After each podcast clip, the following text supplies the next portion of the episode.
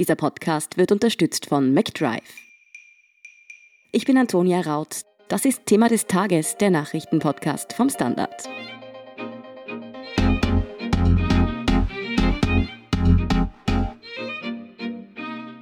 Am Mittwoch und Donnerstag kommt der Ibiza-U-Ausschuss zum letzten Mal vor der Sommerpause zusammen.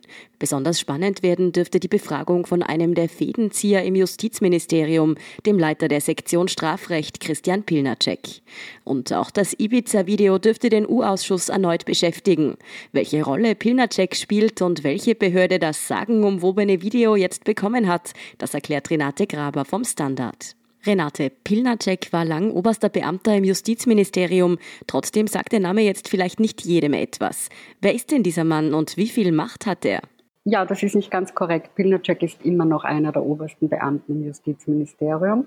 Er ist immer noch Sektionsleiter. Allerdings hat Justizministerin Alma Sadic von den Grünen beschlossen, die beiden Sektionen, die zusammengelegt worden waren, nun wieder voneinander zu trennen und sie hat beide Funktionen neu ausgeschrieben. Es ist anzunehmen oder doch wahrscheinlich, von manchen wird es auch gewünscht, von manchen wird es nicht gewünscht, dass er sich für eine der beiden Sektionen wieder als Sektionschef bewirbt. Das ist das eine. Mächtig ist Pilnacek ganz bestimmt gewesen. Pilnacek kennt das Ministerium wie seine Westentasche, das ist das eine. Er ist ein sehr guter Jurist, das ist das andere.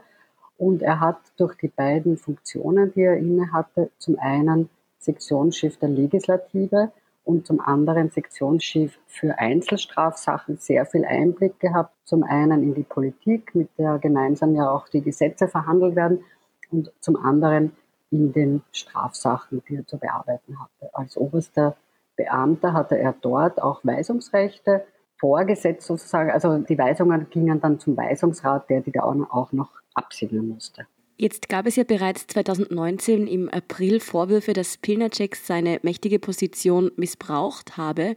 Damals ging es um die Causa Eurofighter. Was war denn da los? Ja, die Causa Eurofighter ist eine never-ending Story in der österreichischen Justiz. Die ist schon sehr lange anhängig. Und es geht um den Ankauf der Eurofighter. Die Sache war bislang in der Staatsanwaltschaft Wien anhängig und wurde damals übertragen, also im Frühling 2019 übertragen an die Wirtschafts- und Korruptionsstaatsanwaltschaft, die wir kurz WKStA nennen. Bei einer Dienstbesprechung am 1. April 2019 war das, ist es dann aber zu Streit gekommen zwischen den Staatsanwälten von der WKStA, die dort waren, und Pilnacek. Man hat diskutiert, die Staatsanwälte haben bekrittelt, kritisiert, dass die Ermittlungen bislang nicht gut gelaufen seien. Sie haben auch Verjährungsthemen auf den Tisch gelegt und evaluiert. Und da fiel der berühmte Satz von Pilnacek, sinngemäß, wenn das so sei, setzt euch zusammen und erschlagt das. Das ist aber bei den WKSDA-Staatsanwälten nicht gut angekommen. Sie haben sich da unter Druck gesetzt gefühlt von ihrem Vorgesetzten, der ja das Weisungsrecht hat und der ihnen vorgesetzt ist und Weisungen erteilen kann. Damals war es dann ja eben die WKSTA, die nach dieser folgenschweren Besprechung Anzeige gegen Pilnacek eingebracht hat. Mit dieser WKSTA liegt er jetzt auch noch im Clinch. Was steckt denn da alles dahinter? Das war ziemlich komplex damals. Die Staatsanwälte, die an der Dienstbesprechung teilgenommen haben, haben dieses Gespräch nämlich aufgezeichnet, ohne jemanden darüber zu informieren. Das heißt, die haben dann ein Protokoll erstellt, was da alles gesagt wurde und haben Anzeige erstattet wegen des Verdachts auf Amtsmissbrauch. Diese Anzeige haben sie direkt beim Justizministerium damals eingebracht. Und unterschrieben hat das auch die Leiterin der Behörde, die Leiterin der WKSDA. Dieses Verfahren gegen Pilnacek, das wurde geprüft von der Staatsanwaltschaft in Linz, weil die nicht befangen sind.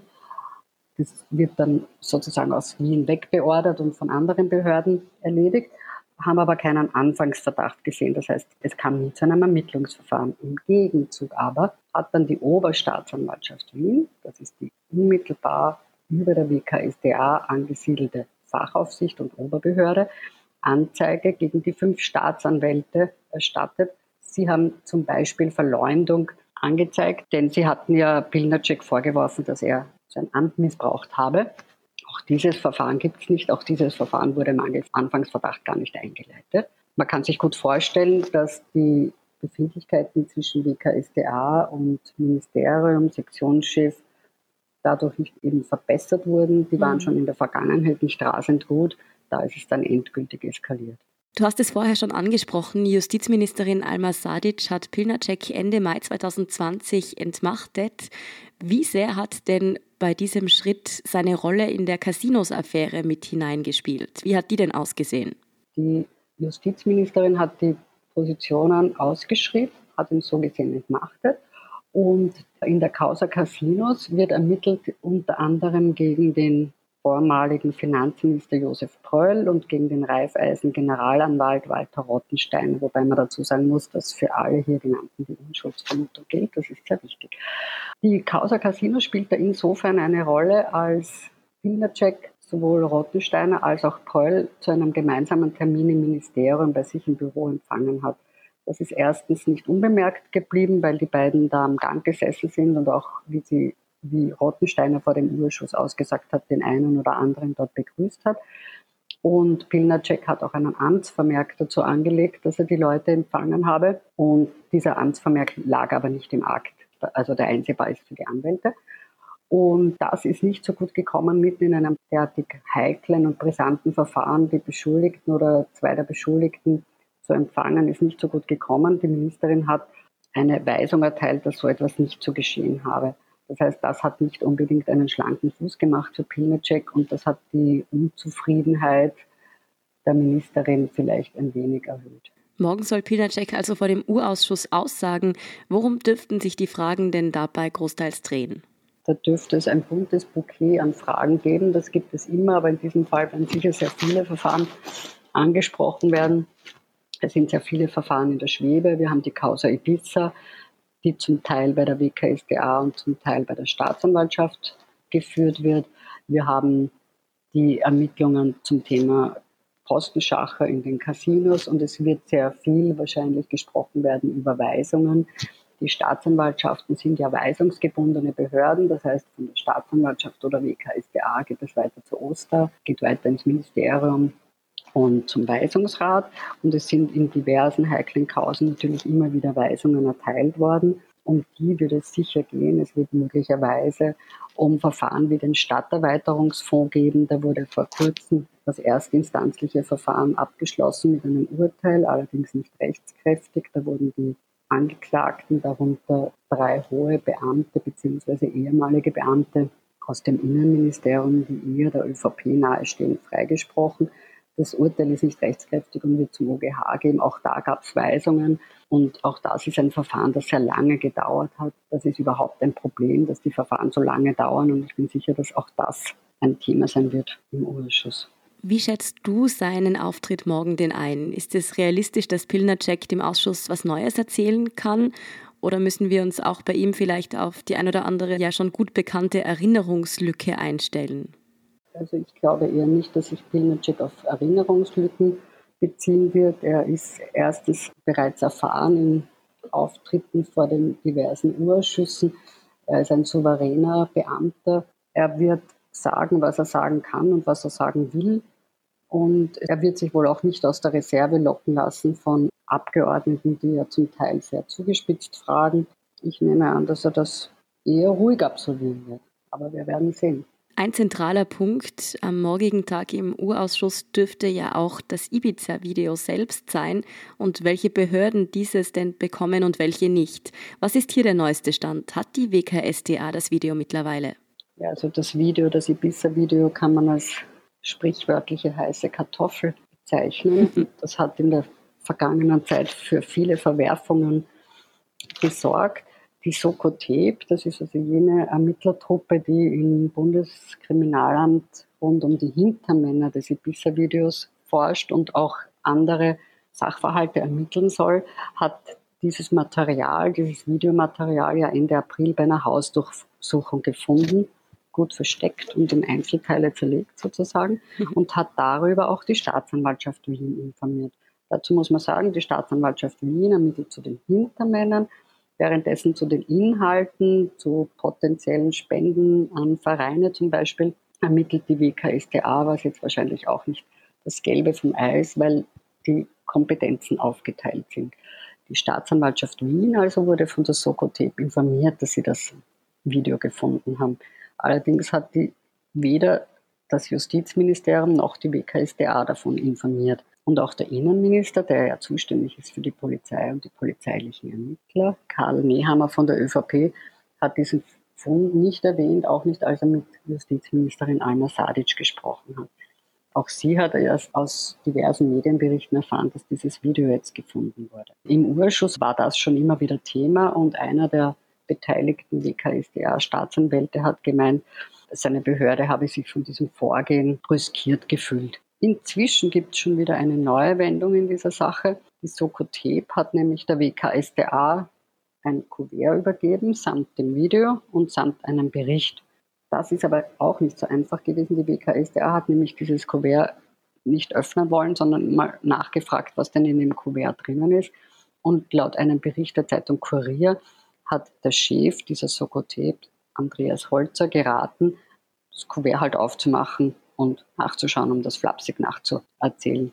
Das wiederum hat die WKSDA-Chefin, die Behördenleiterin, das ist die Frau Ilse Rabel-Sander, nicht sehr lustig gefunden. Sie hat sich bei Holzers Vorgesetzten beschwert und hat diese Ausdrucksweise impertinent genannt. Also man sieht, Stoff für diverse Verwerfungen ist immer noch gegeben, aber das Video dürfte jetzt einmal bei der WKSDA sein. Noch einmal kurz auf den Punkt gebracht. Wer hat von diesen Ermittlungsbehörden jetzt das Video und wer noch nicht? Das Video ist jetzt bei der WKSDA und bei der Staatsanwaltschaft. Und wer es noch nicht hat, wer aber mit diesen Behörden nichts zu tun hat, das ist der U-Ausschuss. Der U-Ausschuss besteht ja schon seit langem darauf, das gesamte Video ausgehändigt zu bekommen. Da gibt es aber auch noch unterschiedliche Auffassungen. Im Justizministerium meint man, es sollen nur jene Stellen dem U-Ausschuss übergeben werden, den Abgeordneten dort, die relevant sind für das Verfahren. Der U-Ausschuss hätte gerne das gesamte Video gesehen. Ja, das gesamte Video würden wahrscheinlich auch viele Österreicherinnen und Österreicher gerne noch sehen. Ob es dazu noch kommt, wird sich zeigen. Vielen Dank für deine Einschätzung zum U-Ausschuss, Renate Graber. Dankeschön. Wir sind gleich zurück.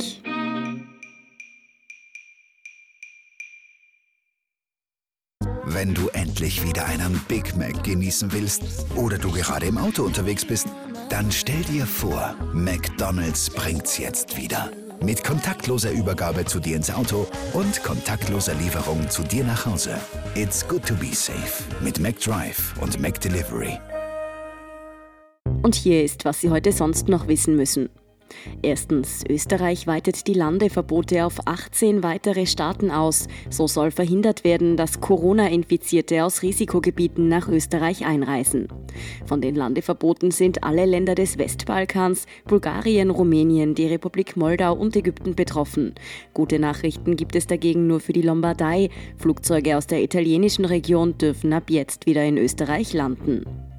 Zweitens, nach Twitter sperrt auch YouTube jetzt die Kanäle von identitären Chef Martin Sellner und weiteren rechtsextremen Usern. Die Plattform erklärt den Schritt damit, dass Sellner gegen die Richtlinien verstoßen habe. Seine Videos haben angeblich gegen die Vorschriften gegen Hate Speech, also Hassrede, verstoßen. Immer wieder hat Sellner in seinen Videos gegen Flüchtlinge und kritische Journalisten gehetzt. Facebook und Instagram haben Sellner schon 2018 ausgeschlossen. Und drittens, Familien in der Krise heißt eine Petition, die jetzt jetzt von einer Wiener Mutter gegründet wurde. Sie will auf die schwierige Situation vieler Familien in Sachen Betreuung aufmerksam machen.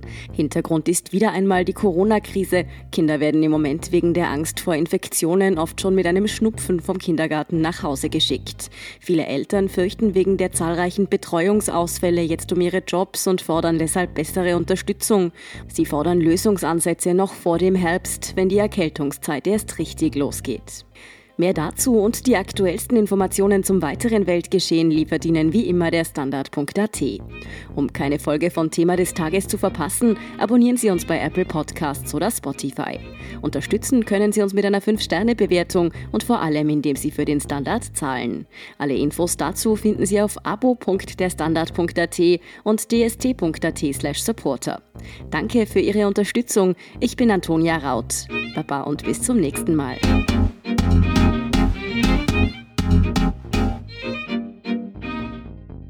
Wenn du endlich wieder einen Big Mac genießen willst oder du gerade im Auto unterwegs bist, dann stell dir vor, McDonald's bringt's jetzt wieder. Mit kontaktloser Übergabe zu dir ins Auto und kontaktloser Lieferung zu dir nach Hause.